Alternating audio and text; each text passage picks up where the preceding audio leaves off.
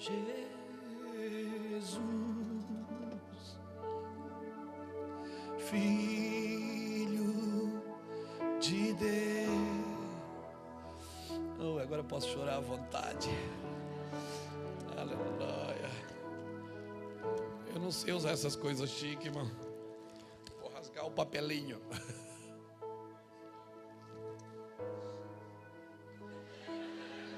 É assim que usa isso, né? Aleluia. Abra sua Bíblia comigo em 2 Timóteo, carta de Paulo, a segunda carta de Paulo a Timóteo. Santo. Glória a Deus.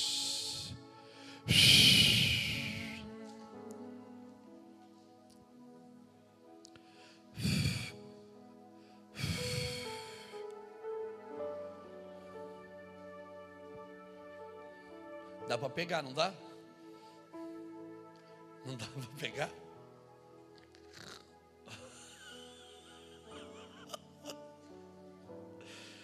Paz, está forte aqui.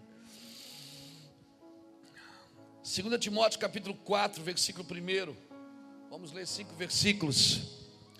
Que diz assim: Conjuro-te, pois diante de Deus e de Cristo Jesus, que há de julgar os vivos e os mortos na sua vinda e no seu reino. Prega a palavra, insta a tempo e fora de tempo, admoesta, repreende, exorta com toda a longanimidade e ensino, porque virá um tempo em que não suportarão a sã doutrina mas tendo conselho nos ouvidos, cercar-se-ão de mestres segundo as suas próprias cobiças, e se recusarão a dar ouvidos à verdade voltado a fábulas. Tu, porém, ser sóbrio em tudo, sóbrio em tudo, sofre as aflições faze a obra de um evangelista, cumpre bem o teu ministério. Aleluia. Palavras de Paulo. Essa semana nós tivemos, como eu disse, em Mato Grosso do Sul, tivemos cinco ministrações. E Deus falou muito conosco sobre céus abertos, sobre conquistar a cidade, sobre apostasia, sobre paternidade, porque uma coisa está ligada à outra, à medida que você vai identificando os problemas, porque não tem, querido, como colocar remendo novo em pano velho, não tem como colocar vinho novo em odre velho, o odre vai se espatifar, o odre vai se quebrar, não tem como. Então a minha pergunta é: como como viver de céus abertos em meio apostasia? Como levar um cristianismo até a próxima geração? Como? O nosso cristianismo não pode ser de domingo a domingo. Como que nós vamos levar essa palavra até na próxima geração? Como que eu vou? Como que eu vou levar essa palavra sem diluí-la? Sem que ela perca a essência para, para os meus filhos, para os meus netos, porque eu quero pregar para os meus netos também. Vai lá atrás agora, dá uma. Não, não vai não, agora não, agora fica aqui. Depois, vai lá dar uma, uma olhadinha na igreja das crianças lá. Eu passei lá para ir no banheiro agora correndo, está uma chapação, irmão. E eu quase que fiquei lá. Quase que eu troquei. Eu disse, escrava, prega lá que eu prego aqui. Como que nós vamos levar o Evangelho até a próxima geração? Não só até o próximo domingo, não só até o próximo evento. Quem esteve aqui na convenção? Foi forte, não foi? Foi ou não foi? Mas depois parece que todo mundo dá uma recuada, fica. Não, querido, isso é. Isso faz parte, é, é, é, é a ressaca. Amém? É a ressaca. Quem aqui já bebeu e já bebeu muito? Levanta as duas mãos, para a gente saber quem você é. No outro dia, o que é que acontecia? Hein? Hein? Ressaca, não tinha comida, não dá vontade de comer, dá vontade de só ficar na cama dormindo. Ou então podia curar ressaca, fazendo o quê? Tomando outro porre, querido. Aleluia! O problema é que nós não podemos ir de evento em evento. Acabou, foi a convenção seis dias, pronto, pegou. O carro entrou na pista, glória a Deus. Agora pronto, acabou, fechou as cortinas, tiraram a tenda, ficou, estava tudo tão bonito. Agora a gente volta à vida normal. E é na vida normal, querido, que nós temos que dar uma resposta para aquilo que nós recebemos, amém? Como viver com os céus sempre abertos no meio de uma apostasia? Como viver incendiado no meio de uma apostasia? Quando, como viver com a fé num nível alto, num padrão alto de santidade, no meio da apostasia? Porque a apostasia ela virá. Paulo fala aqui, 2 Tessalonicenses, capítulo 2, é necessário que venha a apostasia disso. É necessário, então, o esfriamento espiritual vem, amém, querido? Ah, não, você não ouviu, amém? amém. esfriamento espiritual vem. É necessário que venha. A Bíblia declara que vem, 2 Tessalonicenses 2 diz que convém que venha primeiro a apostasia antes que o filho da perdição comece a reinar, ou seja, o anticristo. Convém que venha apostasia, só que ela não pode pegar você, amém? Você que serve a Deus, você que está incendiado, você que está servindo a Cristo, ouvindo pregações de, alto, de altos níveis que tem levado você para desafios, para o confronto. Aleluia! Agora a ressaca vem, querido. A ressaca vem. A gente saiu da convenção aqui na segunda, na terça fiquei em casa, na quarta-feira, para ajudar. Deixa eu contar um segredo, não conta para ninguém que eu vou contar aqui. Tá filmando, tá, né? Eu estou lá em casa brincando com o Samuel na terça-feira de pula-pula. O Samuel tem um pula-pula de borracha. E estou vindo com pula. Estou rindo, né? O Anderson ele ajudou na massagem. E eu estou vindo com pula-pula. E estou indo para trás. E a mesa está lá. E eu estou indo com pula-pula e tem uma cadeira da minha altura. E eu estou indo com pula-pula. Mas não deu certinho. Cheguei. Uh, chegou a adormecer a perna, irmão. Da pancada que foi.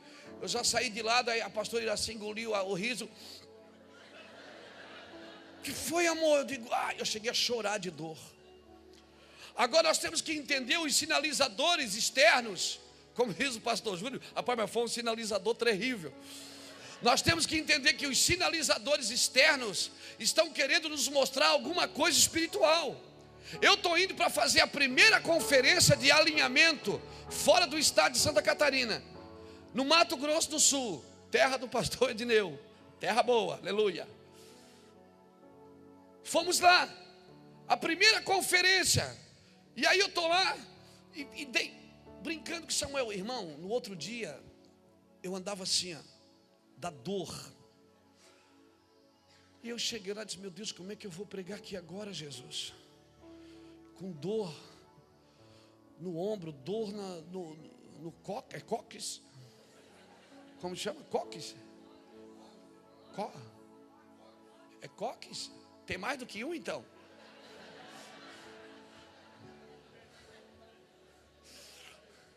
No plural. E eu disse, meu Deus, como é que eu vou pregar aqui agora? Eu estou doído, né, Jacques? Dentro do avião, eu disse, rapaz, eu não consigo nem sentar o avião. E eu, e eu, e eu todo doído. Chegou lá, irmão, Deus me mostrou o que, que era.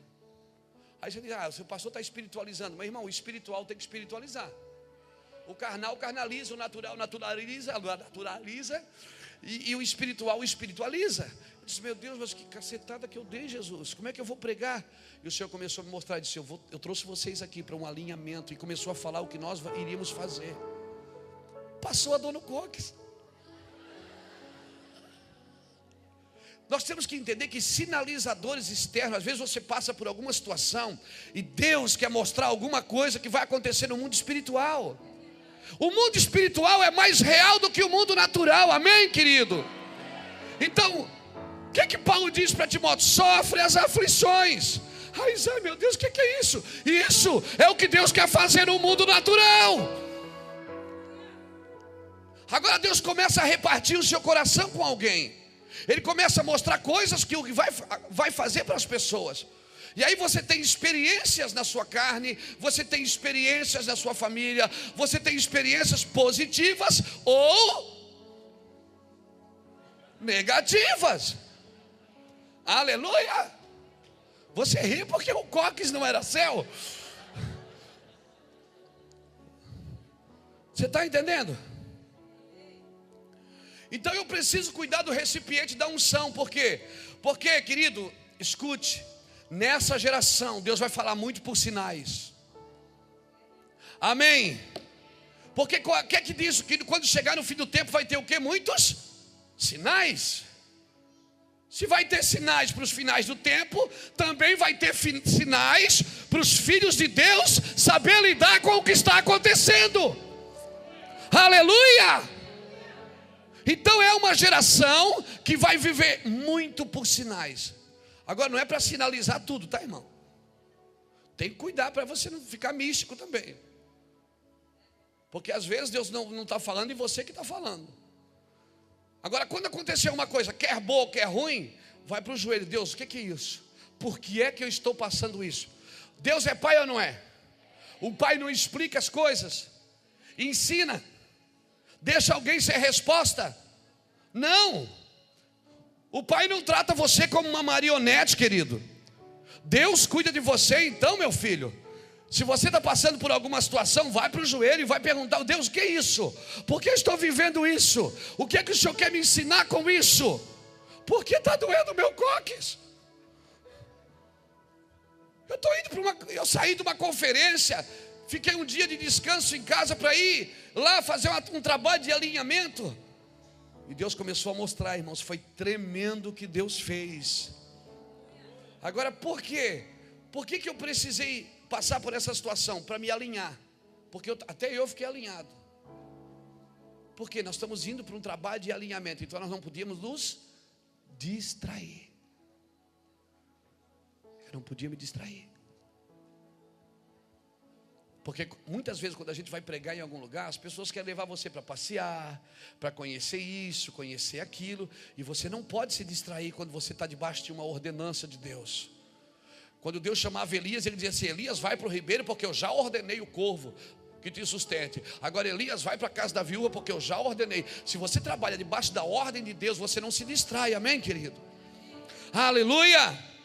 Agora entenda que as coisas espirituais nessa geração, Deus vai falar muito por sinais nas nossas vidas. Muito. Vai, olha, querido, não quero espiritualizar. Não, eu acho que eu quero sim. Até nas dores de cabeça que você tiver, se prepara. Deus vai começar a mostrar algumas coisas para você. Sem espirituar, sem é, mistificar mas essa geração precisa entender o mundo espiritual e conhecer o que Deus está sinalizando. Porque nós vamos viver tempo de apostasia. Apostasia o que é que é? Esfriamento espiritual. Apostasia é uma doença do espírito. Apostasia é uma doença do espírito e é uma doença silenciosa. Sabe aquelas doenças silenciosas que você não sabe que tem? Quando você vai fazer um exame de rotina, você descobre ela. Por quê? Porque elas crescem silenciosas. Por quê? Porque elas não têm sintomas. Você não, quando você vê, mas eu não tinha dor. Eu não tinha dor nenhuma, não tinha nada. Assim é a apostasia. O que é que os médicos sugerem? Depois de 40 anos, faça exames preventivos, não é assim? Mulheres, não é assim? Homens, não é assim? É, os homens não gostam de. Por isso que morre mais homem do que mulher. Porque as mulheres elas procuram a medicina preventiva, os homens não.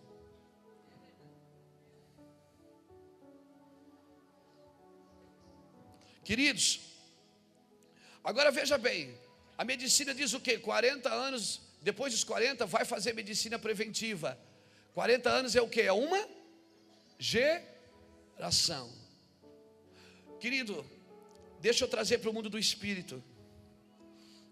Nós precisamos fazer exames de rotina para ver se nós não estamos caindo em apostasia. A igreja de Jesus, ela precisa fazer exames de rotina, amém? Aleluia. Então, ah, mas nós tivemos agora uma conferência. Não, a conferência não serve para exame de rotina.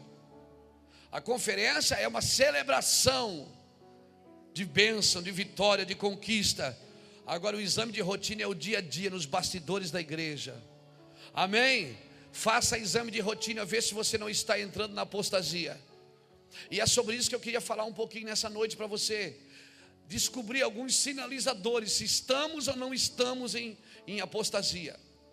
Como que eu sei que eu estou vivendo uma apostasia?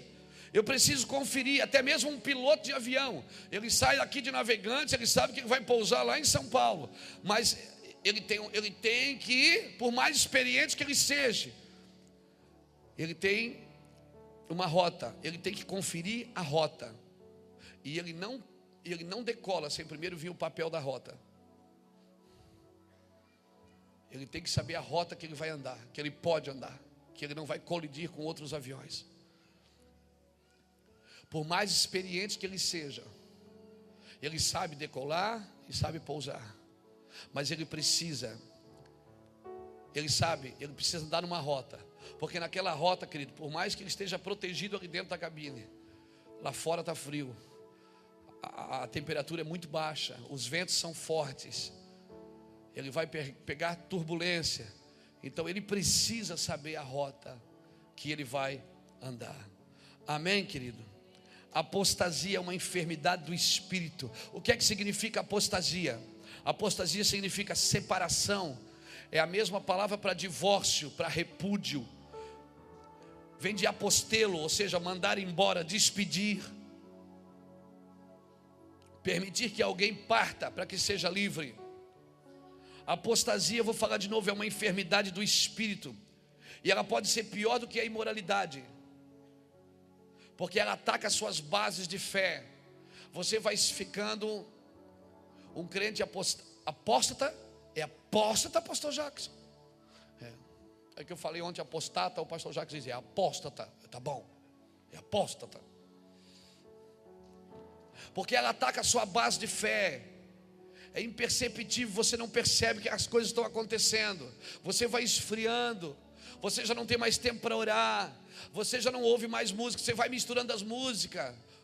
Uma hora você está cantando, Ele é precioso, glória a Deus, Jesus é, é o cara. Um dia, uma hora você está cantando, né? Poderoso Deus. Outra hora você está cantando o fio de cabelo do meu paletó. Por quê? Porque a sua mente ela começa a entrar em apostasia e você não vai percebendo. Estou certo ou estou errado? Não levanta a mão, mas quantos de vocês dizem assim, rapaz, eu tenho vontade de orar, mas eu não consigo? Quantos de vocês eu tenho vontade de ir, mas eu não consigo? Eu tenho vontade de entrar, mas eu não consigo.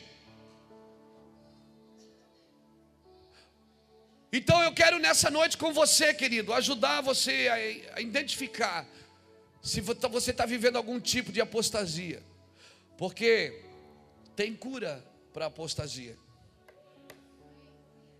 Prega a palavra em tempo e fora de tempo, ensina, exorta, admoesta sofre as aflições, cumpre o teu ministério, faz o papel de evangelista, ou seja, vai ganhar alma.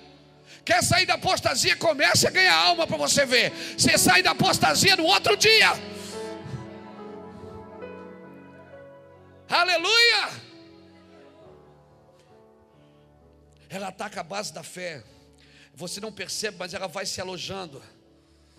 Ela não é uma doença, irmão, é uma epidemia. E como diz o pastor Juscelio, epidemia não se trata com remédio, se trata com vacina.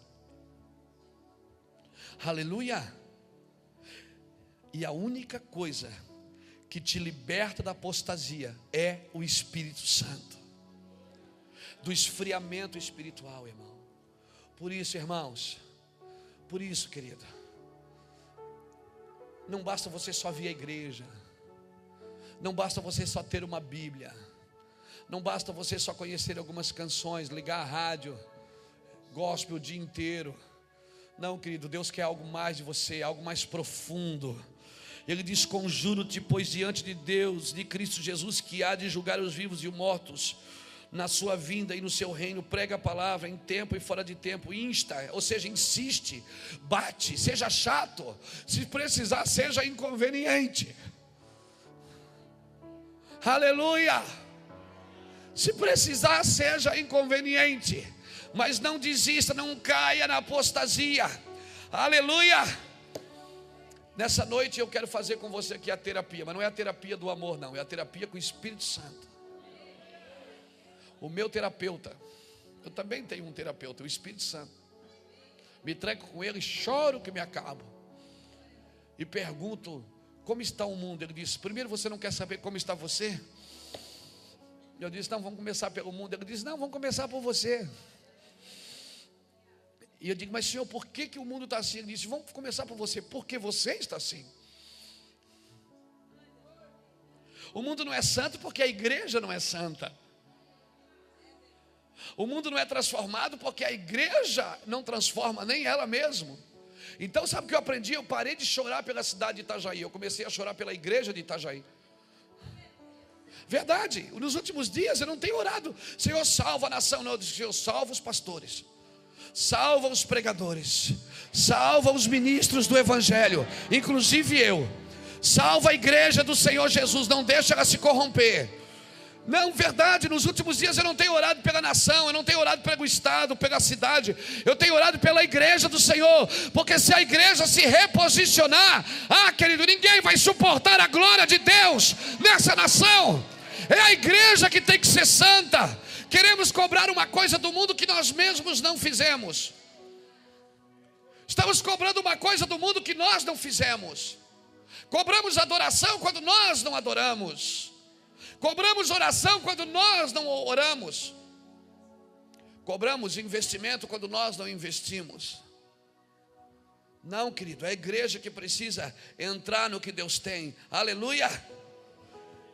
Você e eu já sabemos, é necessário que venha apostasia. Depois você lê segunda, não lê agora para não, não perder o, o vínculo aqui da palavra. 2 Tessalonicenses, capítulo 2, versículo de 1 a 3 ou a 4, você vai ler: Convém que venha a apostasia, mas querida, ela não pode pegar você, amém?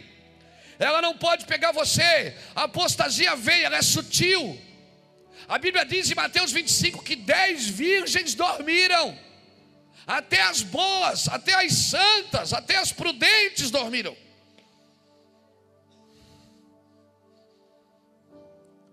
Mas quando o noivo disse aí, veio o noivo, porque o noivo não vai vir buscar a sua igreja sem primeiro trazer um despertamento para ela.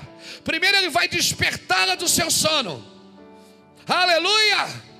A diferença das duas é que as duas estavam dormindo. A diferença é que uma estava dormindo com azeite na reserva. A outra não, a outra dormia sem nada.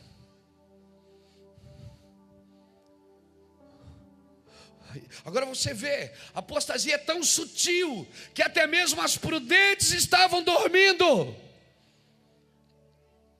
Eu quero que eu quero que Jesus venha buscar a sua igreja, querido. Que ele venha se encontrar com ela nas nuvens, levar ela para as boldas, depois descer com ela e, e, e reinar. Eu quero, mas nós temos que tomar cuidado nós temos que reavaliar, fazer os nossos exames de rotina, para nós vermos aonde estamos pisando, para ver se o nosso cristianismo não vai só de domingo a domingo, de vez de ir de geração em geração. Vamos fazer um diagnóstico para identificar como estamos, como estamos. E Jesus deixou claro alguns sinais na Bíblia de como seriam os dias de apostasia. Ele falou que seria. Abra comigo Lucas Primeiro sinalizador de apostasia. Lucas. Vamos lá, Lucas capítulo 2. Não, capítulo 17. Bem pertinho do 2.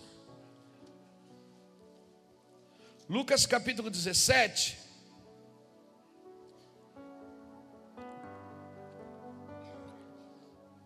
Lucas 17, 26 diz assim: ó. Como aconteceu nos dias de Noé, assim será também nos dias do filho do homem. Comiam, bebiam, casavam e davam-se em casamento até o dia em que Noé entrou na arca e veio o dilúvio e os consumiu a todos. A mesma coisa aconteceu nos dias de Ló: comiam, bebiam, compravam e vendiam. plantavam e edificavam, mas no dia em que Ló saiu de Sodoma, choveu do céu fogo e enxofre e os consumiu a todos. Como? Jesus vai voltar, vai ser como? Nos dias de Vai ser como nos dias de no dias de Noé. Como eram os dias de Noé? Gênesis capítulo 6. Para a gente entender como, como Jesus voltar, a gente precisa entender como era o cenário daquela época. Qual era o cenário daquela época que Jesus. Porque se Jesus vai voltar como nos dias de Noé, a gente tem que entender como é que Noé viveu. Gênesis capítulo 6. Glória a Jesus. Gênesis capítulo 6, versículo 5 diz assim: ó, Viu o Senhor que a maldade do homem se multiplicara sobre a terra, e que toda a imaginação dos pensamentos do seu coração era má continuamente. Então arrependeu-se o Senhor de haver feito o homem sobre a terra, e isso lhe pesou no coração. Disse o Senhor: Destruirei de sobre a face da terra o homem que criei, tanto o homem como o animal, os répteis e as aves do céu, pois me arrependo de haver feito. Olha aqui para mim. Jesus vai voltar e vai ser como nos dias de. E como é que Deus estava no dia de Noé? Cabreiro, meu irmão. Deus estava muito zangado. Deus disse: Vou acabar com essa ruaça, vou acabar com essa bagunça vou destruir tudo que eu criei, inclusive o homem. Então, qual é um, um sinalizador? Um sinalizador de apostasia, ira de Deus. Será como nos dias de Noé, Deus irado, com o coração pesado, dizendo assim: eu não, eu, eu não vou, eu não devia ter feito isso. Pensa um negócio desse. Deus dizendo: eu, eu não devia ter feito.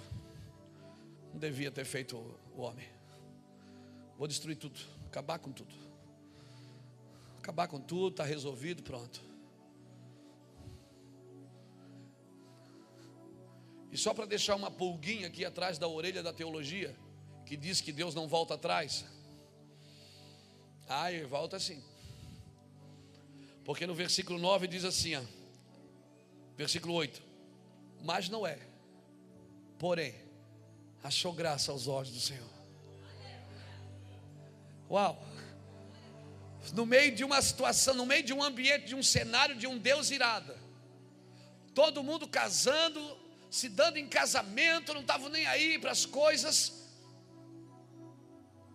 pecando, roubando, mentindo, enganando, perderam o cabeça, perderam o, o, a conexão com o céu. E Deus de um lado para o outro, dizendo: Vou acabar com tudo, vou destruir tudo, chega para mim, deu, é ponto final, acabou. Mas não é. A Bíblia diz que achou graça. Sabe o que é que, se, sabe o que, é que essa palavra no original está dizendo? Noé achou graça? Diz assim, mas Noé fez Deus sorrir. Você pode, você pode imaginar uma coisa dessa? Deus está decidido, vou acabar com tudo mas porque um cara fez Deus sorrir. Deus disse: Vou começar de novo com esse cara. Aleluia. Aleluia. Então eu quero dizer uma coisa para você: se Jesus vai voltar e vai ser como nos dias de Noé, Deus vai estar irado, querendo acabar com tudo, destruir tudo, olhando para a igreja, dizendo: Não, essa não foi a igreja que eu morri por ela. Olhando para a igreja, dizendo: Não, não, não, essa aí não. Comprando, vendendo, não, não, não. Essa não é a igreja, que essa não é a minha noiva. E Deus vai estar irado, vai dizer: Vou acabar com tudo, vou destruir tudo. Aí de repente ele olha e vê o João lá. Ah, mas João fez Deus sorrir. Então eu quero dizer para você, querido, que é possível sim manter céus abertos no meio de uma apostasia. É possível sim, amém. Se não é conseguiu, você consegue também. Se não é conseguiu pregar justiça, andar em glória. E sabe que Noé ia nas correntes de propósito, ele ia nos cultos de milagres. Foi ali que ele adquiriu fé. Sabe que Noé fez uma campanha da vitória. E não é, ficou, ele aceitou Jesus num culto que eu estava pregando. Não! Ninguém pregou para ele, querido. Porque o homem foi criado para isso, ele foi criado para entrar em Deus, ele foi criado para andar com Deus, ele foi criado para se conectar com Deus. Na realidade, nós não precisaríamos de um cara aqui em cima e todo mundo aí embaixo, todos os domingos pregando para levar a gente em algum lugar. Não, na realidade, essa nunca foi a ideia de Deus. A ideia de Deus fosse que todos conhecessem Ele, mas que todos fizessem Ele sorrir. Que todos, todos, todos, essa sempre foi a ideia de Deus. Mas até que isso não aconteça, por isso que a gente está aqui todo domingo dizendo para você: mão para cima, isso, agora bate palma, agora fica de pé, aleluia, dá uma volta, isso. Por favor, faça Deus sorrir no meio dessa situação. Faça Deus sorrir com a sua vida. Seja um, um pregoeiro de justiça. Seja alguém que pratique justiça, que fale a verdade, que ande em retidão. Seja alguém que não dependa de mais ninguém a não ser de Deus. Seja alguém que viva olhando para os céus, da onde, da onde, da onde vai vir o socorro? O meu socorro vem do Senhor. Seja alguém que ande ligado. É possível, querido. Então, um dos sinalizadores de apostasia, qual, que é? É Deus irada. Ele disse, Lucas 18, ele diz assim: será que quando o filho do homem vier na terra, achará fé na terra? Lucas 18, versículo 8. Ou seja, apostasia é a falta de fé. Só que o problema é que a fé que nós temos hoje, nós não, está amarrado porque eu não tenho essa fé. A fé que nós temos hoje é uma fé empreendedora, é a fé que vai na igreja para conquistar. Não, é a fé para se relacionar com Deus. Pastor, mas eu estou triste. Não, mas você está triste, mas diga para o seu braço, o braço fique, fique, fique de pé agora. Pastor, mas eu estou triste. Mas diga para os seus lábios, lábios, lábios sorriam. Pastor, mas isso não é hipocrisia? Não, é fé. É você não ter motivo nenhum para fazer. E você fazer porque você confia que o Senhor vai mudar. É você não ter nenhum motivo para fazer, nenhuma motivação de fora para fazer. É você não ter nenhum, nenhum, nenhum empurrãozinho de ninguém. Ninguém, ninguém dizendo para você, olha, Deus vai te dar vitória. Não, é você e ele. Você não tem nenhum motivo. Deus diz, ó, Senhor, eu estou aqui, estou triste, estou acabado, meu casamento está no pelo fio, meu emprego amanhã não sei se vou ter de novo. Hum, Três prestação do carro atrasada, está na luta aqui, eu estou na prova. Mas eu, braços, fiquem de pé agora em nome de Jesus.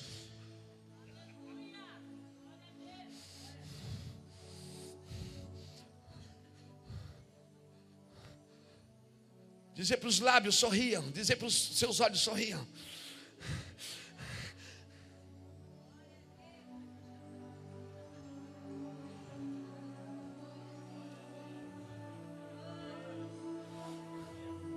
Eu vou dizer por quê. Por que, que Deus quer que você faça isso? Ah, mas isso é hipocrisia. Não, é fé. Porque o diabo só conhece você por fora, mas não conhece você por dentro. Só quem conhece você por dentro é Deus. Então deixa o diabo ver você por fora. Veja, eu estou alegre, Satanás. Olha. Aqui por dentro eu estou moído, mas olha, eu estou alegrinho, aleluia. Não, não, não, não, querido. Não, você não entendeu. O diabo não conhece você por dentro, ele só conhece você por fora. Tem dias que eu não tenho motivo para fazer nada, mas eu faço por fé porque eu creio que aquele que começou uma grande obra na minha vida, ele há de aperfeiçoá-la, como diz Filipenses 1,6, ele vai aperfeiçoá-la. Então, mesmo que eu não tenha motivo, mesmo que o meu cóccix esteja doendo, mesmo que meus ombros estejam doendo, lá estou eu de mão levantada, dizendo: Deus, eu confio, eu confiarei em Ti. Sendo fraco, eu vou dizer: Eu confio no Senhor. Eu não estou nesse negócio por dinheiro, eu não estou nesse negócio por vanglória, por fama, eu estou nesse negócio por fé, eu acredito no que eu faço, eu acredito no que eu faço. Então eu tenho que pelo menos fazer bem feito.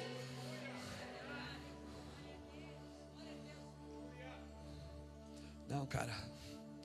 Satanás não vai levar nada daqui de dentro, não.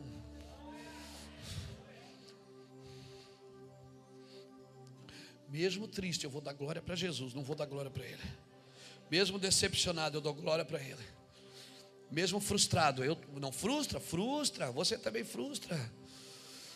Se Deus está dizendo, convém que venha apostasia, mas ó, fique firme. Sofre as aflições. Sabe o que é, que é sofrer as aflições? É você estar tá ali com a mão levantada dizendo aleluia. E eu que dentro, uma raiva. Aí você diz, pastor, mas não é hipocrisia, não, é fé, filho, é fé. A fé é de dentro para fora, amém? Aí no primeiro louvor você diz, aí eu não gosto dessa música, eu não gosto nem desse cara que está cantando. Eu não gosto dessa igreja. Ô igreja barulhenta, meu Deus. Já, já começa a brigar lá no estacionamento. E aí ele vem. E está tá irritado, está irritado. A esposa fala: Oi, amor, diz, que é? O filho diz: Pai, dá um dinheiro para comprar uma bala na cantina. Eu falei: Vai comprar bala, não, fica aqui. E ele está ali, cara de vaca. Mal, mal. Oi, irmão, que isso? Você já viu o filme do Máscara? Você tem que ser pelo menos que nem aquele cara debaixo da glória, da glória, você é aquele carinha coitadinho, fraquinho, que tem um cachorro que nem faz xixi direito. Aí de repente você põe aquela máscara.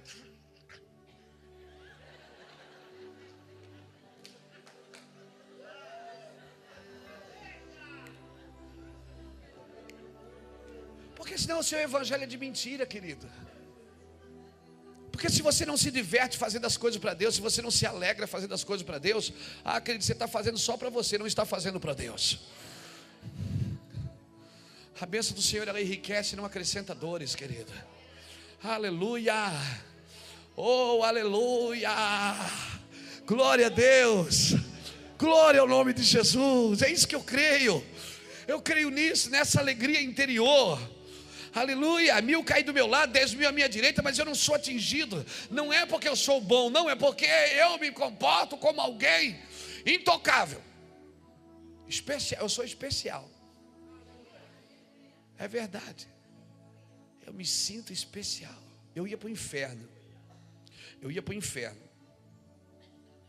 Se eu continuasse na vida que eu estava, eu deveria já estar morto. Minhas duas filhas não teriam nem, talvez nem casado. Talvez uma delas não seria nem pastora.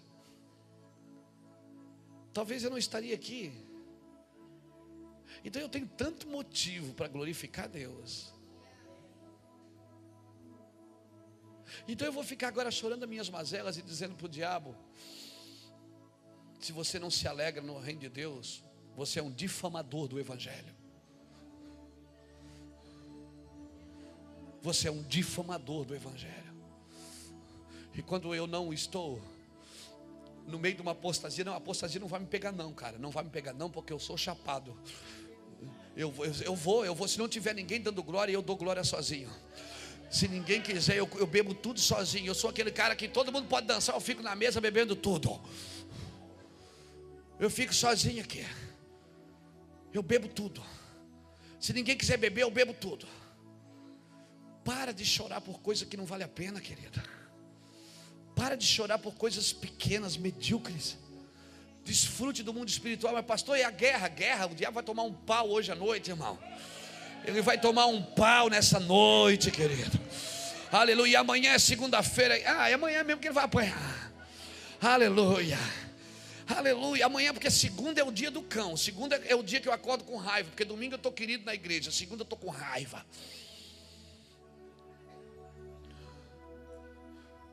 Sabe o que você diz quando você serve a Deus?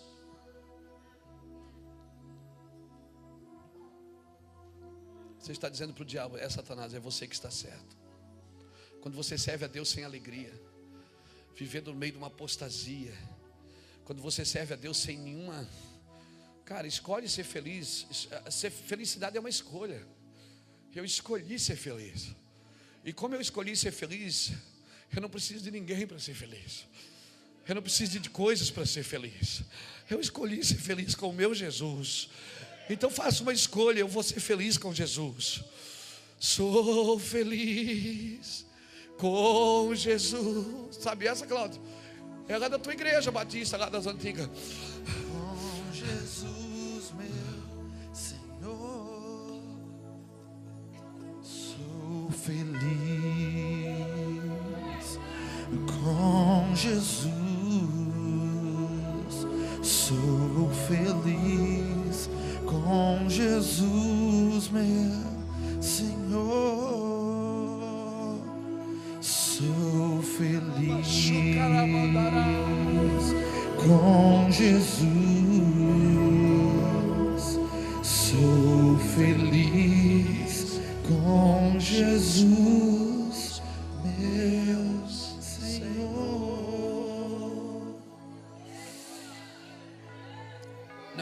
Nada daqui de fora para ser feliz, querida. Porque Ele já colocou algo em você para que você seja feliz. O Espírito Santo da verdade que o mundo não conhece, que não pode receber porque não o conhece. Por isso que o mundo precisa de coisas para ser feliz, precisa de relacionamentos para ser feliz. Não, querido. Quando você não tiver nenhum motivo para ser feliz, entra num quarto, levanta as suas mãos.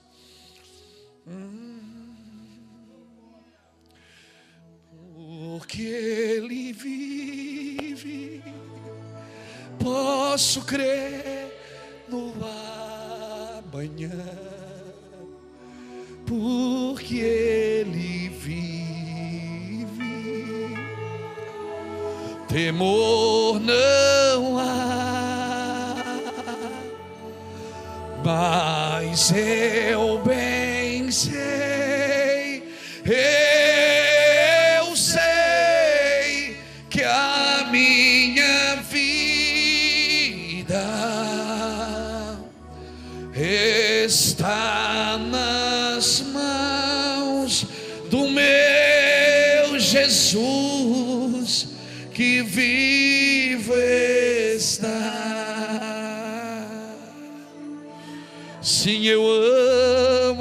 mensagem da cruz.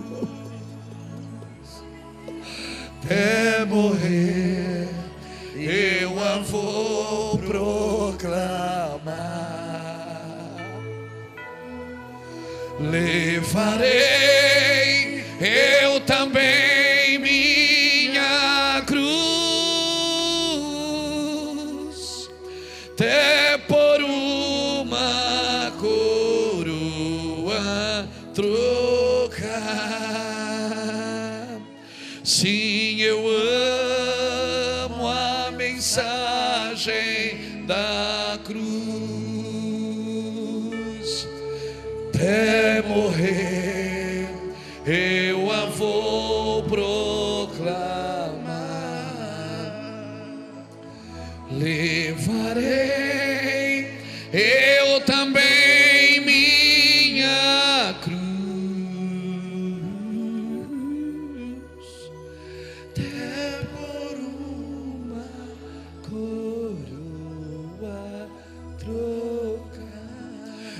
você não tem felicidade em Jesus, você está sempre procurando um lugar para ser feliz.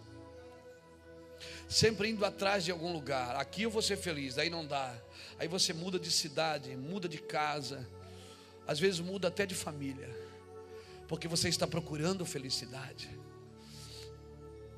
Mas eu quero dizer, se você acha um lugar em Deus para ser feliz, você vai ser feliz com Jesus.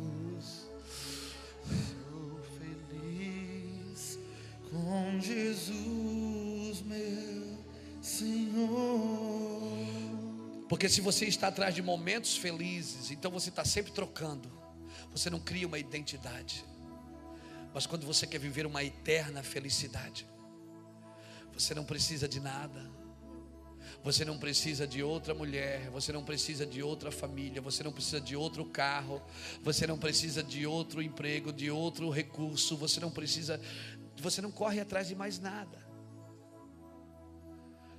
Porque você não está mais procurando um momento feliz. Você quer viver eternamente feliz. Seja feliz com Jesus, querido. Não deixe que a apostasia pegue você, porque ela vai vir e ela já está chegando. Nós já estamos entrando nos dias de Noé. E Deus precisa achar os homens que vão fazer ele sorrir na terra, Ed. Homens que vão fazer Deus sorrir.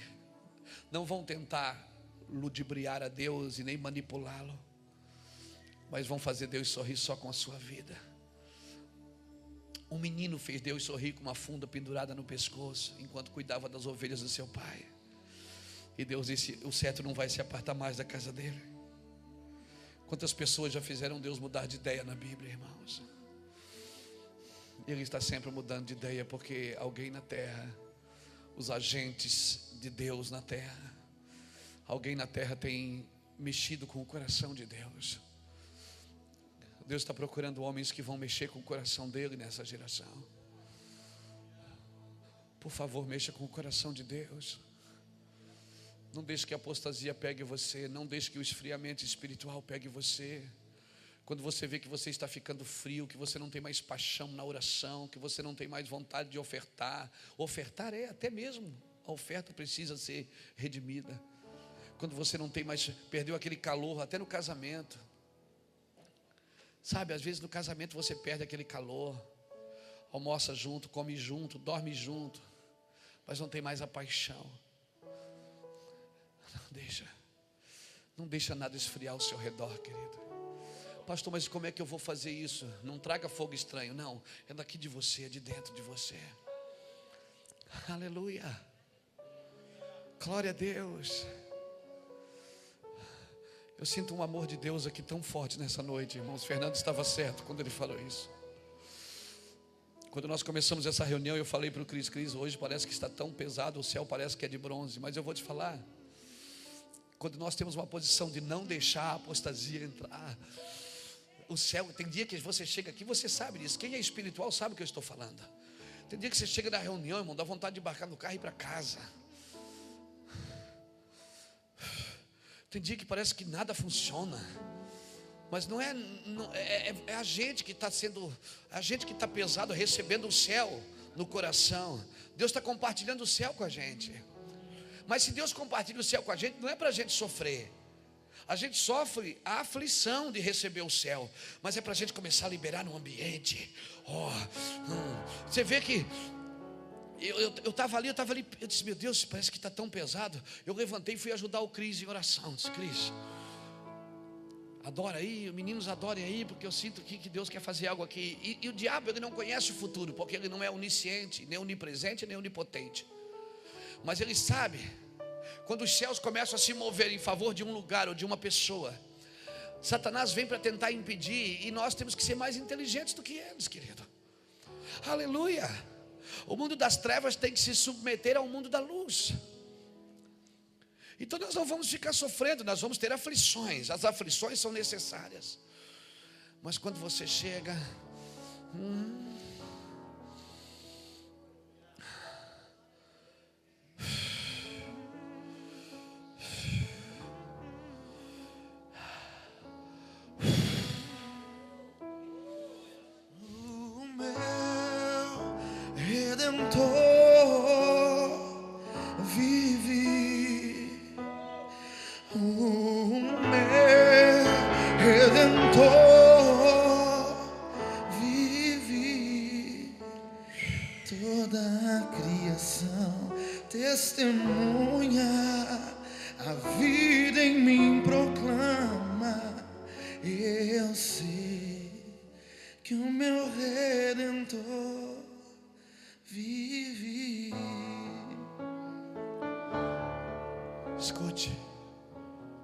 Você não pode só buscar uma oraçãozinha para os seus problemas.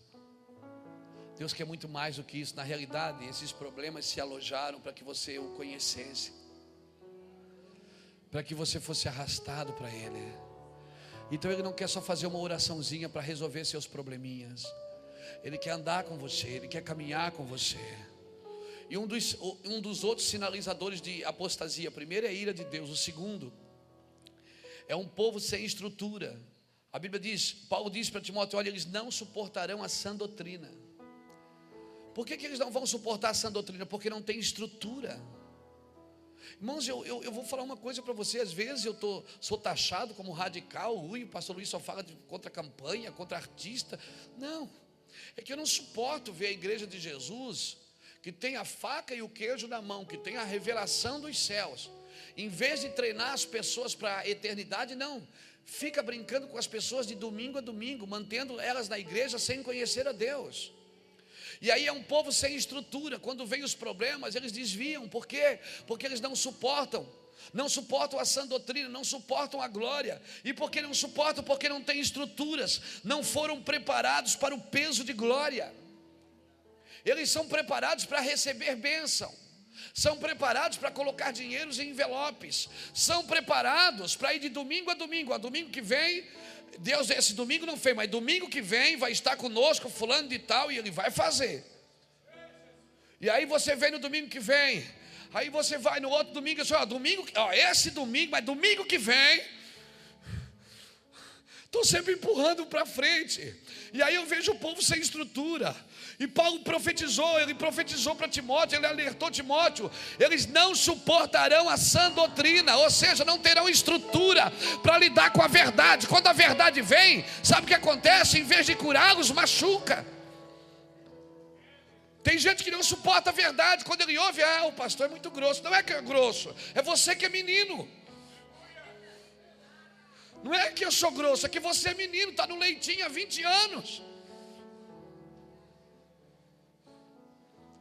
E aí eu não suporto, que eu, eu estou vendo que o que Deus está fazendo nesse ministério em 12 anos. Eu estou vendo meninos pregando, eu estou vendo as crianças falando em línguas. Fui lá atrás, vi crianças falando em línguas. Eu estou vendo as bandas de música do Brasil inteiro vindo aqui, irmão. Eu tenho recebido no Twitter pessoas conhecidas, famosas nesse Brasil, dizendo: Quero te conhecer melhor. Eu digo: Venha.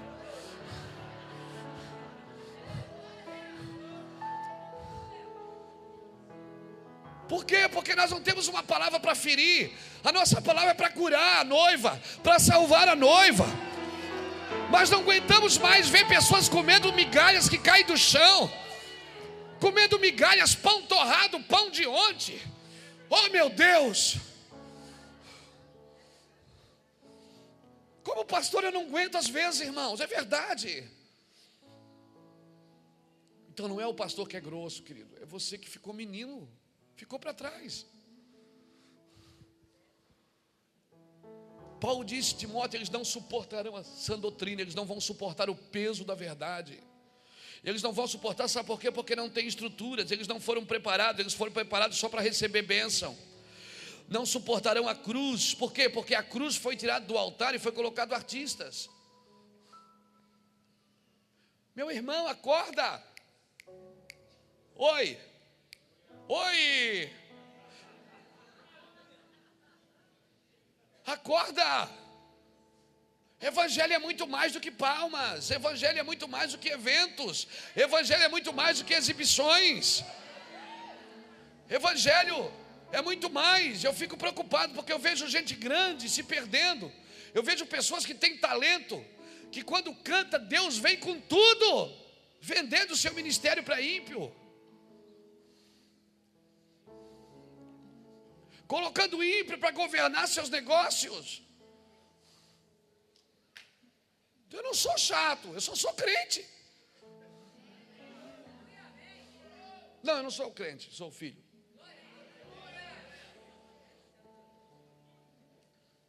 Outro sinalizador de apostasia. Paulo diz para Timóteo: não suportarão a sã doutrina. E Paulo diz por que, que eles não suportarão a sã doutrina? Porque eles sentirão coceiras nos ouvidos sentirão comichão nos ouvidos. O que é que isso significa? Eles querem ouvir só o que agrada. Desagradou, estou indo embora. Estou indo embora, porque assim, Deus tem um outro chamado para mim. Não, querido. Não, não, edifique a sua casa. Sentirão coceiro nos ouvidos. Deixa eu contar uma, uma, uma fábula, não, é, é uma. Como é, que, como é, que, a gente fala? Uma história, né? Não, tem um nome bonito uma, não é parábola, não é uma lenda, lenda é uma verdade é, para os dias de hoje, uma verdade passada que é para os dias de hoje, Pastor Jackson. Cara, você é do céu. Uma ilustração. Você não sabe disso, Jackson. O cara tem que vir lá de Foz de Iguaçu falar. O que é ilustração? Ilustração você sabia que os pastores, quando mandavam as ovelhas para o pasto, eles passavam azeite nos ouvidos dela? Porque, ela, porque quando elas pastavam, as moscas vinham. Você já viu? As moscas ficam voando ao redor dos ouvidos, da cabeça, e ela fica, ela tem que levantar para sacudir. E cada levantada dessa que ela dá para sacudir, e, e, ela, e, ela, já muda de posição, ela, vai, ela, ela não se alimenta adequadamente. Então os pastores, quando soltavam elas no pasto, passavam azeite nos ouvidos. Paulo, quando fala isso para Timóteo, ele está usando esse termo, ele está dizendo assim: ó, são como as ovelhas que elas não têm azeite no ouvido, elas, elas, é, elas, a mosca pode, quem é a mosca? Beuzebu é o Deus das moscas. Amém, querido? Então, por favor, unja seus ouvidos, para de ouvir besteira, senão você vai entrar em apostasia. Para de ouvir besteira, querido. Você tá, você, você precisa ser ungido nos seus ouvidos, na sua mente, nos seus olhos. Aleluia. Glória a Deus. A apostasia não pode entrar, nós não podemos, não podemos ser vítima dessa epidemia, querido. Então, veja bem, a mosca posava nos ouvidos da ovelha, ela não conseguia pastar e ela não engordava. E ela não, ela não engordava, ela não, não produzia. Por quê? Por causa de uma mosca. E, e o escritor de Eclesiastes, ele fala isso em Eclesiastes 10.1, né? Ele diz: se a mosca morta cair no perfume de um perfumista, ela exala mau cheiro. Se uma mosca morta cair aqui dentro, eu posso beber essa água? Então qual é o meu trabalho? É proteger a unção. Amém. Proteger a unção. Então aqui, quando eu venho, recebo a palavra, adoro, daí eu sou cheio. Aí na segunda-feira, a mosca posa. Na terça posa um zangão. E aí, domingo, quando eu chego, eu chego aqui, daí eu sou acabado. Eu fico pensando, por quê? Que eu venho todo domingo, eu dou um dízimo. Sou crente sincero. E eu sei que você é sincero. O problema é que você não protege a unção. Tem coceira nos ouvidos. Qualquer coisa pega você, qualquer coisa tira você da trilha. Irmão Jó sobrou só com um caco de telha na mão. Um cara milionário. Perdeu os filhos, perdeu tudo, só sobrou um caco de telha. Não era nem uma telha inteira, era só um caco. Ele era um caco e a telha também era um caco. Sabe o que é que um caco de telha na mão representa? Que não tem mais nem cobertura, porque se fosse uma telha inteira ainda podia cobrir. Era só um caco. Eu fico imaginando aqui na minha cabeça de profeta que, que, que, Ló, que Ló não, que Jó deve ter conversado com aquele caco de telha muitas vezes. Ô oh, meu amigo, só nós dois aqui na parada. Só sobrou nada. E sabe o que ele dizia? Eu sei que o meu redentor vive. Eu sei, e todos os amigos que vieram para ajudar, oh, mas ajudaram, foi uma beleza a ajuda deles. Eles ajudaram muito. O Jó estava morrendo eles botaram o pé no pescoço ainda. Nós vamos matar você, mas primeiro fala por que você está morrendo. Depois Deus chama e chama os amigos e diz: agora vai lá para ele orar por vocês, para ele abençoar vocês. Então, querido, se você não for alegre em Deus, se as coisas que ah, perdeu alguma coisa, você já fica em depressão, é porque você é preso às coisas. Agora, se você já entregou tudo para Deus, você não pode ter medo de perder nada, porque não é mais seu. Aleluia, se você já entregou, não é mais seu, querido. Ah, meu filho está nas drogas, mas você já entregou, não é mais seu. Deus vai cuidar dele. Ah, meu casamento já entregou já entregou, entrega tudo para Deus. Entrega o teu caminho ao Senhor, confia nele e o mais ele fará. Fará sobressair a sua justiça, diz a palavra. O problema é que você lê e não crê no que lê. Prega e não crê no que prega. Obrigado pelo seu amém. É verdade o que você tem na mão. Leia e deixe isso penetrar no seu espírito de uma forma que ninguém tire você daí, amém? ouvir o que me agrada, não. Eu, eu recebi um chamado. Deus me deu uma unção, não deu? Você acha que Deus me, me chamou para pregar? Você acha? O que é que eu tenho que fazer? Eu tenho que proteger isso. Não tenho. Eu tenho que proteger a unção.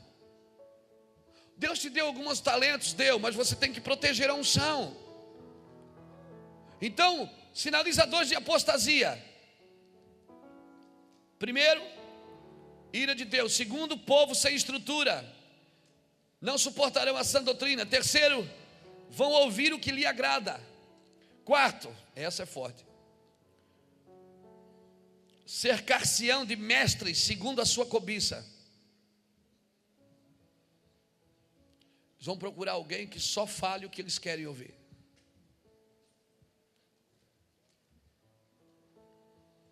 Vão procurar alguém que fale só o que ele quer ouvir. Os guru particular. Vão atrás de guru particular. Irmão, se você cobiça, você vai atrair cobiça. Líderes ambiciosos vão atrair pessoas ambiciosas. Pessoas ambiciosas vão atrair líderes ambiciosos. Para a gente já ir terminando. Outro sinalizador de apostasia. Já não é mais o culto pela fé, mais o culto pela graça, culto pelo poder, é o culto pela habilidade. Você já viu que nós temos habilidade para cultuar Deus? Nós temos, por exemplo, o dia de ir na igreja, nós temos a roupa de ir na igreja, nós temos o que mais? A música para adorar, nós temos a oferta, às vezes até separada. Tem gente que já traz separado para ninguém ver e tirar o dinheiro do bolso. A oferta para dar na igreja. E aí nós achamos que estamos embriagados do espírito, mas nós estamos mesmo é anestesiados pela religião. Não, mas eu estou embriagado do espírito, porque eu tenho tudo que um crente precisa ter. Eu tenho a roupa dele, eu tenho o cabelo dele, eu tenho a Bíblia dele. E eu tenho a oferta também, eu sei, eu dou a oferta, eu dou dízimo, e eu tenho até minha igreja. Eu sou lá da igreja. Eu tenho tudo. Meus, eu, eu, eu cumpro com os pré-requisitos de um cristão. Então já virou culto por habilidade. Outro sinalizador de apostasia, descontentamento. Não se assuste com o que eu digo, mas escreve aí e vê se é, vê se é mentira. O púlpito virou palco. O palco já está virando picadeiro.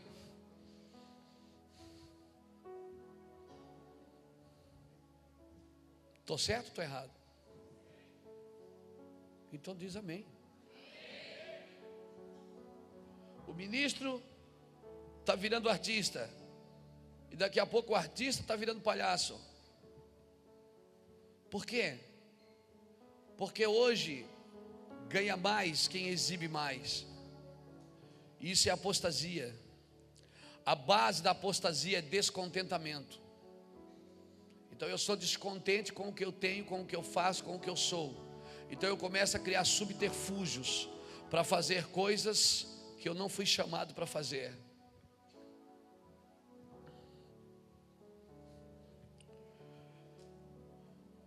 Querido,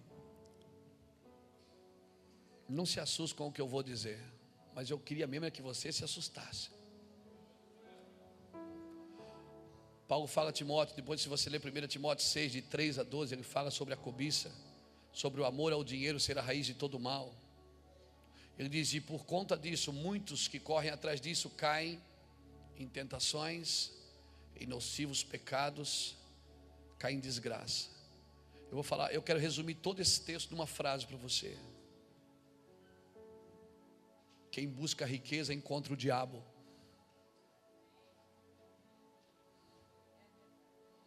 Agora, quem busca Deus, vai encontrar as riquezas. Vai encontrar as riquezas espirituais, emocionais, materiais, porque Deus quer tocar em todas essas áreas na sua vida. Então, Deus, Deus quer que eu seja pobre, pobre de marré, marré, marré. Não, não é isso que Deus quer. Deus quer que você respeite as fases, Respeite os processos, que essas coisas que sejam boas para você, mas que elas nunca estejam entre você e ele, que elas sempre venham atrás de você. Aleluia! Estamos fugindo ou não estamos da apostasia nessa noite? Aleluia! Outro sinalizador de apostasia perder a consciência. A igreja apostata, apóstata,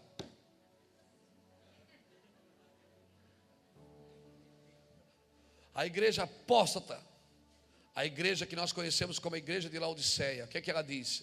Pensa que é rica, pensa que não lhe falta nada, ela pensa, ela perdeu a consciência de quem realmente ela é. Porque ela pensa mas o Senhor diz o que para ela? Não. Mas tu não sabes que tu és coitada, miserável, cega, pobre e nua. Ou seja, ela perdeu a consciência porque ela não sabe quem ela é. E é coisa terrível quando você pensa que você é uma coisa e não é mais. Esses dias nós fomos jogar uma bolinha com os irmãos da igreja. Quando chutaram a bola para mim, irmão que eu matei no peito, eu já, eu, eu, já, eu já sabia o que eu ia fazer, eu ia dar de trivela. A minha mente sabia, mas o meu corpo não sabia. E quando eu virei de trivela, o pescoço já ficou. E assim a igreja apóstata, ela não sabe, parecia o Matrix, meu. E quando eu fui, não voltei mais. Eu voltei para casa de lado. Porque a minha mente queria uma coisa, mas o meu corpo, a minha mente esqueceu de avisar. O meu corpo, ele achou que ele tinha 20 anos. Ele achou que ele ia dar uma de trivela assim, meia bicicleta, ia jogar lá na gaveta. Uhum, já fiz isso, mano. Mas o meu corpo não sabe. O que que acontece? Assim é a igreja que ela ainda tem o Espírito Santo, ela tem a Bíblia, ela tem as suas reuniões periódicas, só que ela não sabe que ela não está mais no mesmo lugar que ela achava que estava. Quando a igreja perde a consciência, ela entra em apostasia. Por isso nós temos que orar, querido. Posso pedir para vocês uma coisa? Não ore só pela cidade, ore pela igreja. Comece a chorar pela igreja. Convoque um jejum pela igreja. A igreja precisa saber quem ela é, porque só sabendo quem ela é. Ah, mas se ela for má, glória a Deus, ela vai descobrir quem ela é, ela vai mudar de vida. Porque o problema de Laodiceia é que ela pensava que era rica, mas era pobre. E o pior que não ter é não ter e pensar que tem. Porque você não faz nada para ter. Você acha que está bem e não está. Então a perda de consciência é uma arma da apostasia. Aleluia. A Bíblia diz em Apocalipse 17, 1 e 2, depois você lê para a gente ganhar tempo. Apocalipse 18, 1 a 3, Jeremias 51, de 6 a 11, fala que a Babilônia embriagou as nações com seu vinho, e esse vinho é apostasia, querido. E você já conversou com um bêbado? Ele pensa que é inteligente, que ele sabe tudo. Na realidade, você quer ajudar ele e ele quer ensinar você. É ou não é? Não é verdade? Esses dias um cara bêbado na sinaleira me parou, baixei o vidro. Eu disse, ô oh, querido, você nessa vida aí, cara, sai dessa vida. Ele disse, vai dar uma, um dinheiro ou não vai? Eu digo, não, mas sai dessa vida aí, cara. Essa vida não é para você. Um cara bonito que nem você, inteligente, Bonito assim, eu forcei um pouco a barra, mas. Aí ele disse assim, cara, eu fiz uma escolha. Eu sou o pobre, você, eu sou o rico, você é o rico, eu sou o Lázaro. Ele me botou no inferno ainda. Ele disse: Eu sou o Lázaro. Eu fiz a minha escolha. Eu sou o pobre que está na porta do rico.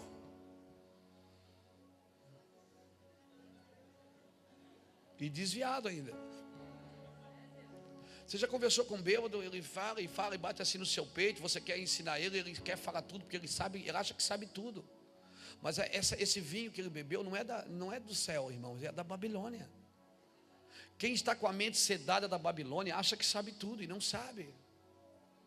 Quem está com a mente sedada pela, pelo vinho que embriagou as nações, acha que sabe tudo. Por isso que Paulo foi categórico. Em Efésios 5,18, Paulo diz assim: Não vos embriagueis com vinho onde há contendas. Paulo está falando do vinho da Babilônia. Ele está dizendo: Mas enchei-vos do Espírito Santo orai no espírito, salmodiai. Paulo está chamando você para uma vida espiritual, ele está dizendo: saia desse lugar. A Babilônia embriagou as nações com o seu vinho, sai daí e vem para cá. Aleluia! E para encerrar, outro sinalizador de apostasia é quando a idolatria assume o lugar da adoração. Estamos idolatrando pessoas em vez de adorar a Deus. Muitos têm, eu me lembro quando eu era menino, a gente ia para a igreja, falavam tão mal dos católicos, ah, porque os católicos adoram imagem, os evangélicos hoje estão adorando pessoas. Tem fã-clube de cantor, irmão. Isso é adoração, é idolatria. Deixa Deus me usar aqui. Isso é idolatria. Eu vou falar de novo: idolatria. Deus é adorado, agora Baal era idolatrado. Amém, querido? E nós temos que colocar a adoração no lugar dela. A adoração responde de um jeito, a idolatria responde de outro. Amém? E agora, para encerrar mesmo, acabar, o último sinalizador, o último sinalizador de apostasia é não entender que Deus só pode me usar de uma maneira. É da maneira dele, não da minha. Deus não pode me usar da minha maneira. Fique de pé comigo.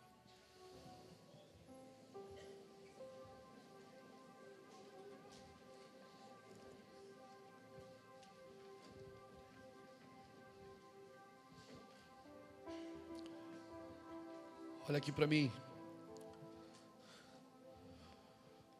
Quando você vai no médico e você sabe, e o médico descobre que você tem uma doença grave, você gostaria que ele escondesse de você?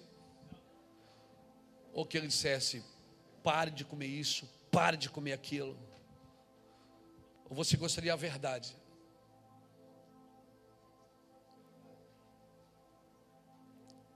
Eu não sou médico, irmãos, mas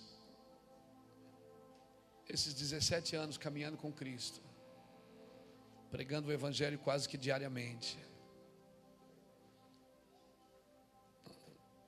Às vezes pregando mais de 500 vezes por ano. Em algum lugar, ou aqui ou nessa nação, eu aprendi algumas coisas. E eu vou falar uma coisa séria para você: a igreja do Senhor nessa terra precisa ser reevangelizada. Por isso, nós precisamos fazer o trabalho de um evangelista. Nós precisamos reevangelizar os pastores, reevangelizar as igrejas. Nesses anos andando com Deus, eu, eu aprendi algumas coisas. Aprendi algumas errando, algumas vendo os outros errar e não fazendo igual. Errando por imaturidade, por querer fazer a coisa certa e não conseguir, e achar que o corpo podia acompanhar. Mas eu descobri algumas coisas, querido.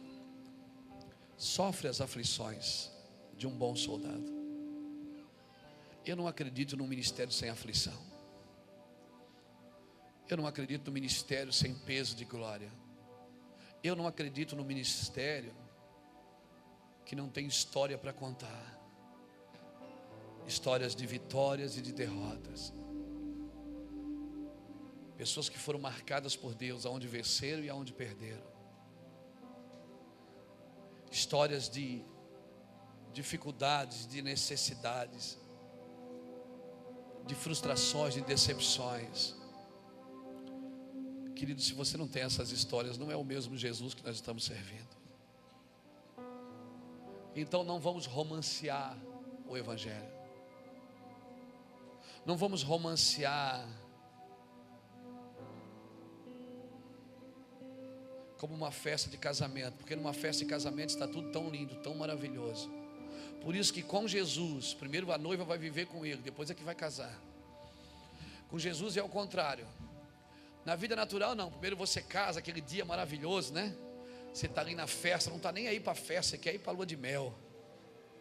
Noiva linda, fortuna aquele vestido, aquele terno alugado tudo tão arrumadinho, as flores, os convidados, todo mundo dando presente, querendo tirar foto com você. Aleluia. E aí, só que daí no outro dia, quando volta do lua de mel, no primeiro mês começam a chegar os talões de água da luz, a compra do mercado, entendeu? E aquela mulher que passou o dia todo fazendo massagem, até no dedão do pé, para dormir com você uma noite que você acorda às vezes com ela, você já não vê. Sim, meu Deus, cadê aquele vestido? Aí você vive uma vida normal. Por isso que na igreja de Jesus, primeiro ele vai viver com a noiva aqui na terra. Primeiro ele vive com ela. Depois é que ele casa com ela. Não romanceie o evangelho, querida. Não romanceie. Para a direita para a esquerda. A minha, todo lado ele vai me abençoar. Calma. Não tenho nada contra o que as pessoas cantam, cada um canta o que quer. Cada um prega o que quer e vai prestar conta com o que canta e com o que prega. Mas eu vou dizer uma coisa para você: não romanceie o Evangelho, querido. Romance... Evangelho é aflição, é perda de sono. Evangelho é passar noites em claros. Aleluia. Deixa eu contar verdades para você. Você que se alistou para essa grande obra, não se embarace com outra coisa. Vai chegar um tempo na sua vida que nenhuma voz da terra vai saciar você. Você não vai querer ouvir outra coisa. Você vai querer ouvir os céus, os céus vão clamar para estar falando com você. Aleluia, irmãos. Às vezes eu chego aqui nessa igreja, tantas pessoas falam tantas coisas para mim. Tantas pessoas falam tantas coisas, e eu ouço todo mundo porque sou pai, eu quero ouvir meus filhos.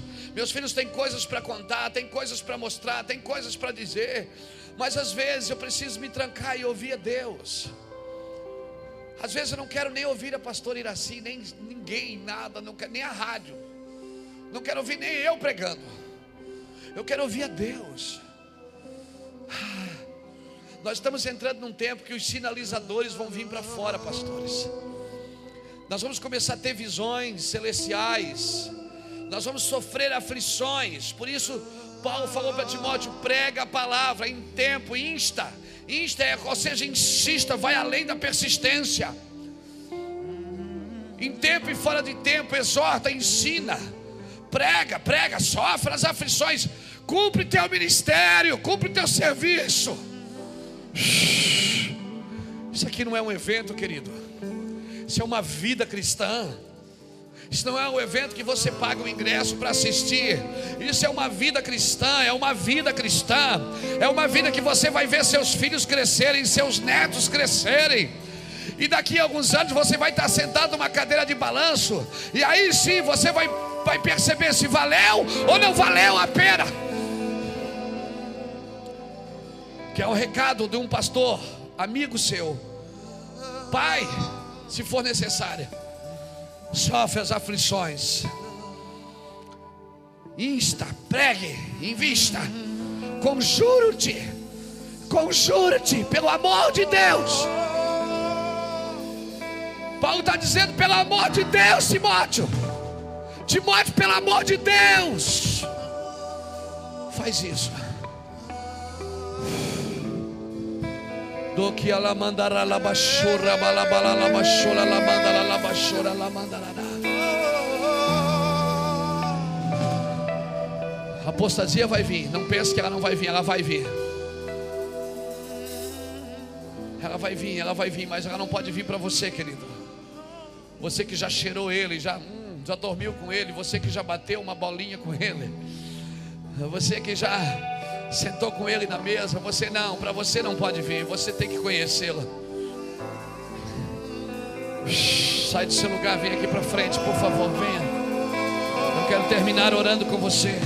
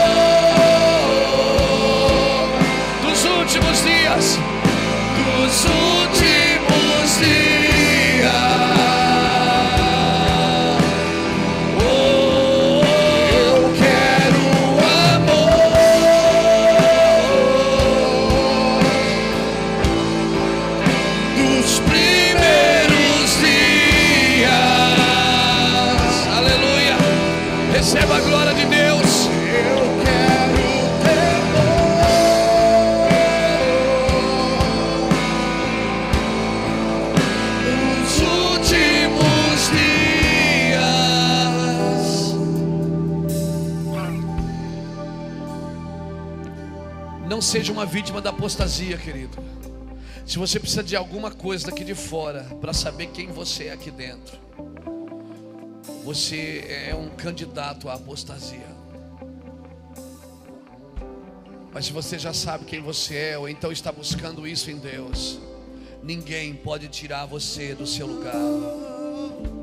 Ninguém pode tirar você do seu chamado. Ninguém pode tirar você do que Deus colocou em você.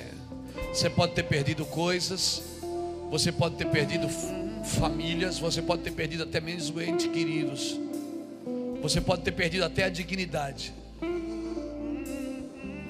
Deixa eu te falar algo. Se você entender o que Deus tem para você e começar a olhar para dentro daquilo que Deus tem para você,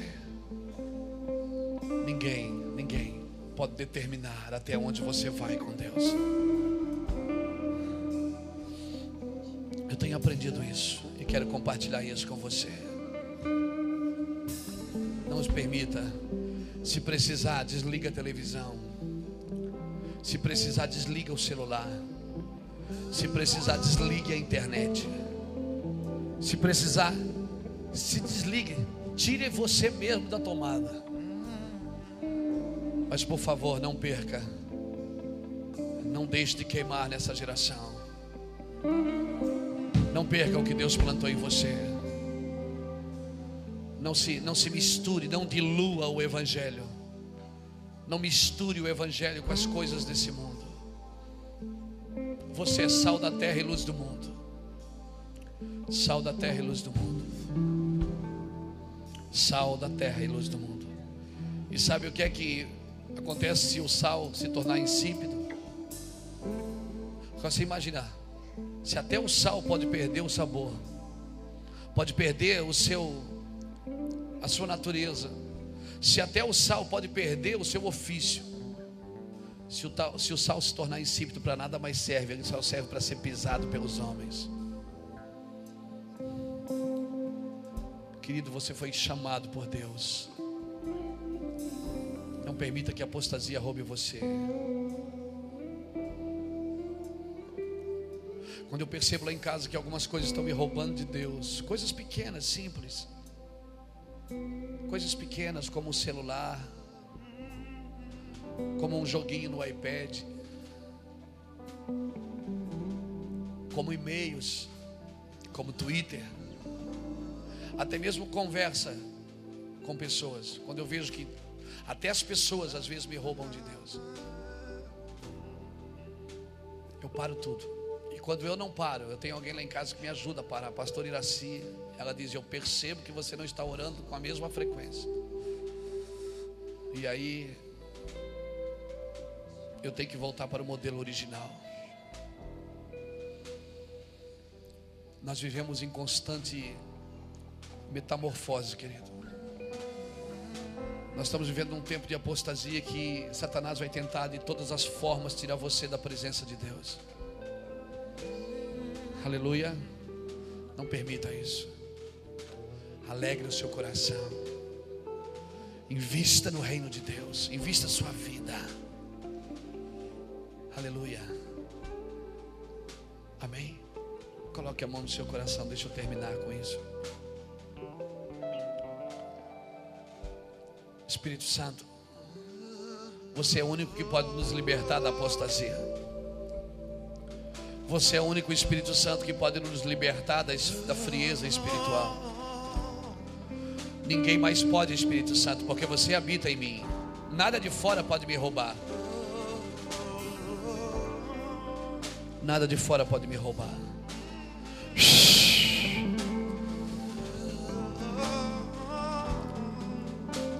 Eu quero dizer para algumas coisas para os jovens que estão aqui. Fique com a mão no seu coração. Por muito tempo a igreja brasileira fez culto de jovens através do entretenimento. A base era os entretenimentos para atrair o jovem. Eu quero dizer que os jovens não querem mais ser atraídos por entretenimento, eles estão cansados de entretenimento. Os jovens querem a presença de Deus. Por muito tempo os cultos de jovens era só para entreter o jovem.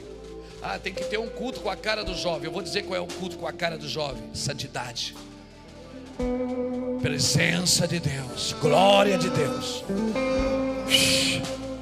Ah, mas o culto tem que ter a cara da criança. Qual é o culto da criança? Santidade. Presença de Deus. Nós fizemos, nós queremos às vezes dobrar o culto de acordo com a, o perfil do cliente. Não, querido, isso aqui não é uma empresa de marketing. Isso é um, uma igreja, é o reino de Deus. Então nós não vamos mudar o culto de acordo com o perfil do cliente. Não, isso quem faz são são as empresas de marketing. Nós não temos clientes, nós só temos filhos. Então eu não vou dar nada ungido para você voltar domingo que vem. Eu não vou dar nada para você colocar debaixo do seu travesseiro ou pendurar atrás da sua porta. Eu não tenho nenhum amuleto para te dar. O que eu tenho para te dar é um caminho dizer: alegra o seu coração, mesmo quando você estiver mal. Desfrute da presença. Quando você não tiver alegria para nada, feche seus olhos, levante, põe um sonzinho, o sonzinho ajuda. Põe uma musiquinha lá. Ah, fique lá. Fala para ele o que ele é para você.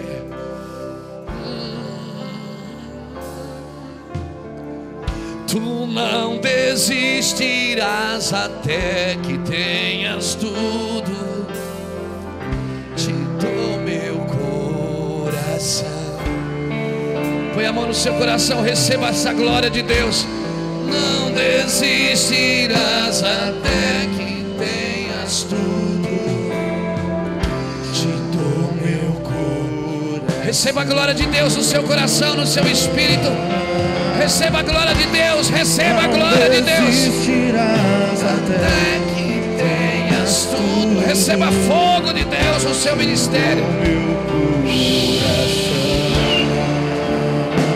Oh! Não desistirás até que tenhas tudo.